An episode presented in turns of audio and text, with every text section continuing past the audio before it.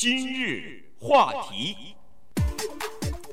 欢迎收听由中讯和高宁为你主持的今日话题。经过十八个月的合作呢，美国、俄国和英国三个方面的这个谍报人员呢，在前天的时候又补了三名，就是武器贩卖呃武器贩子吧，等于说，呃，这个一个是夫妻两个人哈，另外可能还有两个人。那么他的其中有一个就是出生在印度，但是呃居住在英国的这个人呢，他是一个主嫌犯。那么他。为什么会被这个美国和英国所呃逮捕呢？原因是他想要把这个肩扛式的那个呃火箭发射器吧，大概就是发那个 missile 啊，它也叫它也叫飞弹，但这种呢是通过肩扛的那个那个非常简陋的那个发射器呢，可以发射出去的。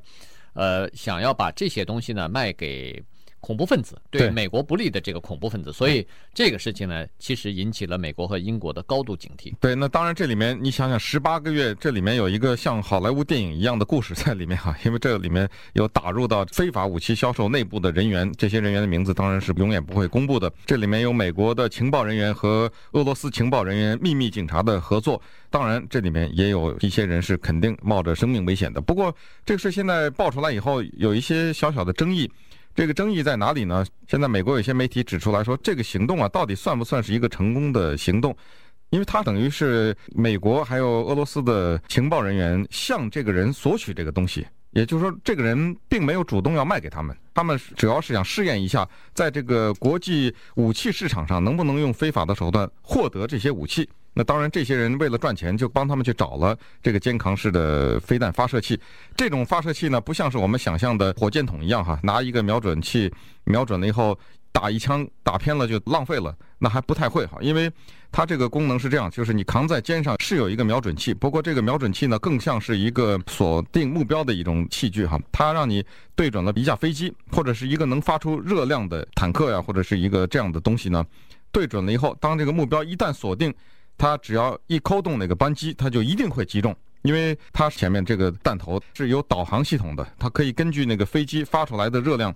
它飞着时候可以拐弯的，这个东西是，所以它没有打不到的问题，这个才是非常可怕的。那当然，现在美国呢一下就紧张了许多，因为他想。尽管这个人并没有在寻找恐怖主义分子来打美国的飞机，但是说恐怖主义分子可以很轻易的在国际武器的市场上买到这个东西的话，那他们一定会用啊。对，那么呃，他逮捕现在呃遭到美国的起诉，一个就是呃卖这个的就是支持恐怖分子哈，另外一个就是没有执照贩卖武器，那这个呢呃就是违法了。那么他卖的一个东西呢，卖给就是美国的情谍报人员啊。呃，装成是这个非洲国家的一个某一个组织的人员哈，代表想跟这个呃印度就是印度裔的这个人呢在进行接触。那么接触以后呢，双方谈好了 deal 哈，首先是买一枚俄国制造的 SA 十八型的这个肩扛式的飞弹，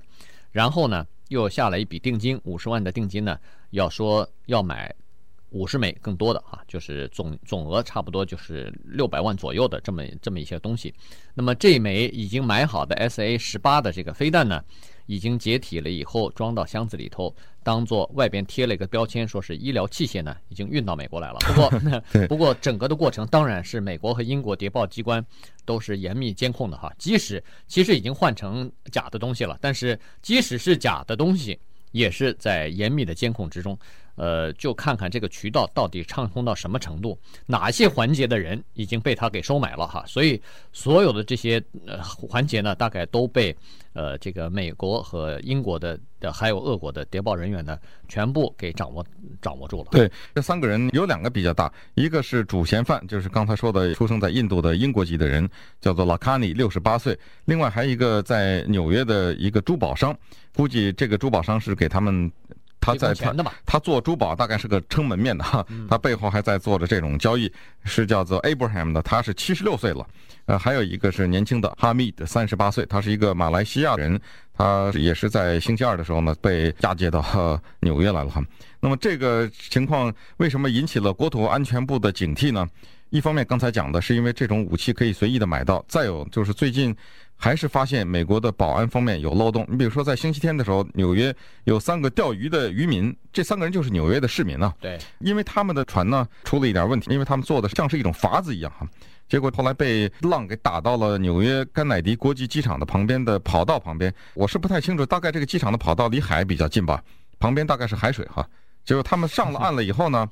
居然在这个高度保护的跑道上。走了差不多一英里左右，而且没有任何人发现有三个渔民在这个跑道上走，走了一英里，对，走到这个机场这儿。后来发现了，紧张的了不得，还以为 以为是又谁呃冲到这个跑道上去干嘛了？呃，所以呃整个疏散啊，然后戒严啊，逮捕了人，赶快问啊，到底怎么回事？结果突然发现哦，这实际上是个漏洞，就是以前根本没有想到哦，原来人还可以从那边过来哈。所以呃，整个当时当时正好是在机场把这个。就是刚才说说的这个，这个就是贩卖武器的这个人刚抓走，所以在那个之后突然又发生这个事情呢，引起人们的一些紧张和恐慌哈。那稍待一会儿吧，我们看一看当时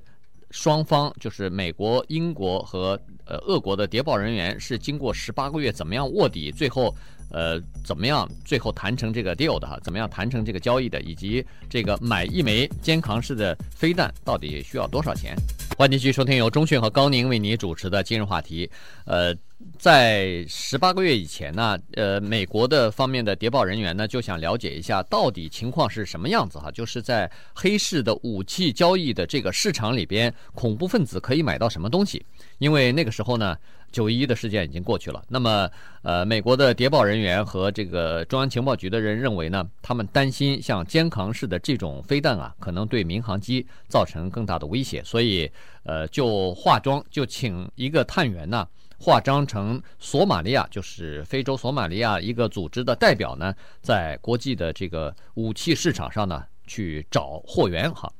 呃，首先呢，他接触到的就是刚才我们所说的逮捕的这个嫌犯，他的名字叫做拉卡尼，是出生在印度的这么一个人。你看他的照片呢，留着胡子哈，就像是呃中东的呃这么一个人哈。那么找到他以后呢，呃，双方有一个非常简短的对话。这个对话是发生在两千零二年，就是去年的四月二十五号。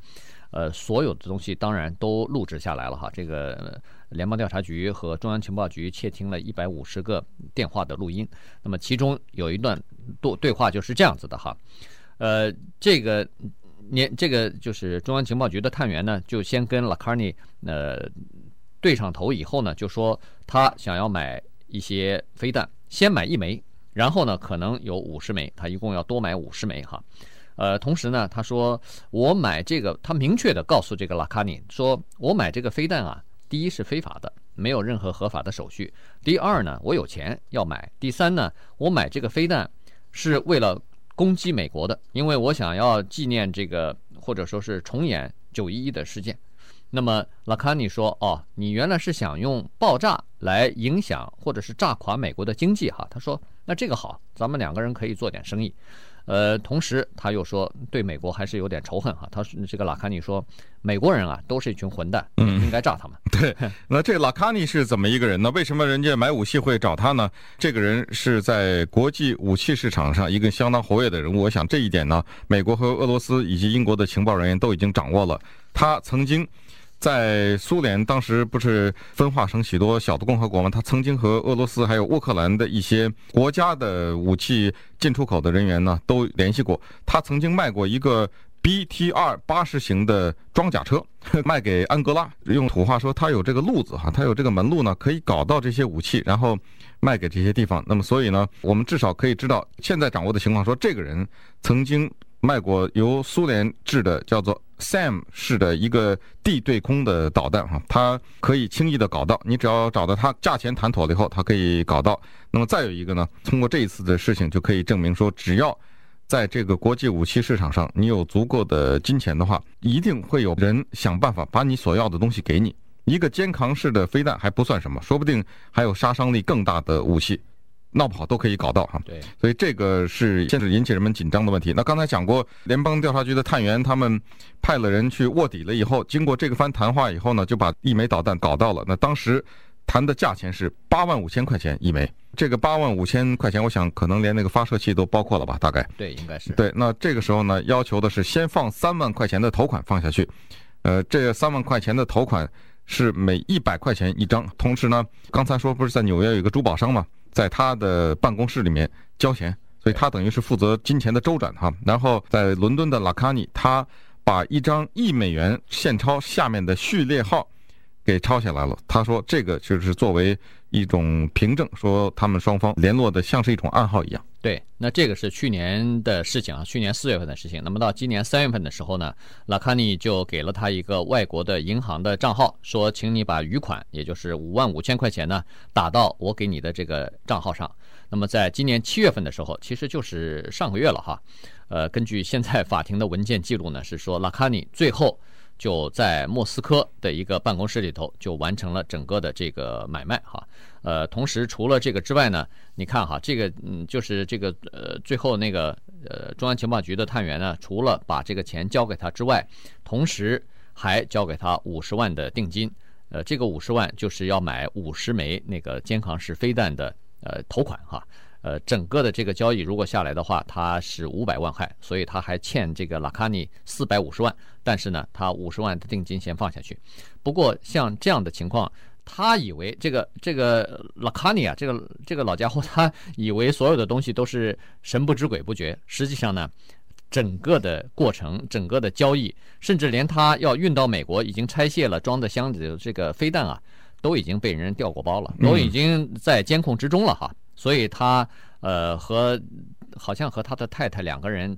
一到纽约。一下机场，马上就被人带走了。对，这个事情还披露出来另外一个方面哈，就是我们记得在去年十一月的时候有这么一个事情，当时以色列航空公司 L L 在非洲的一个国家 Kenya 有一个客机，差一点被恐怖主义用肩扛式的飞弹给打下来，当然后来这个事情被破获了。现在。拉卡尼他出售的这个肩扛式的飞弹，已经比去年十一月打以色列航空公司的这个民用客机的这个呢要先进的多了。他已经明确的说了哈，说现在的这个飞弹是绝对准确的，而且便于携带呢。它前面的这个弹头和瞄准系统已经是新一代的更新过的了哈。所以人们不免要问这样的一个问题，就是他从哪里搞到的呢？那一定俄罗斯或者是世界上其他的国家从俄罗斯购买这种武器的人当中。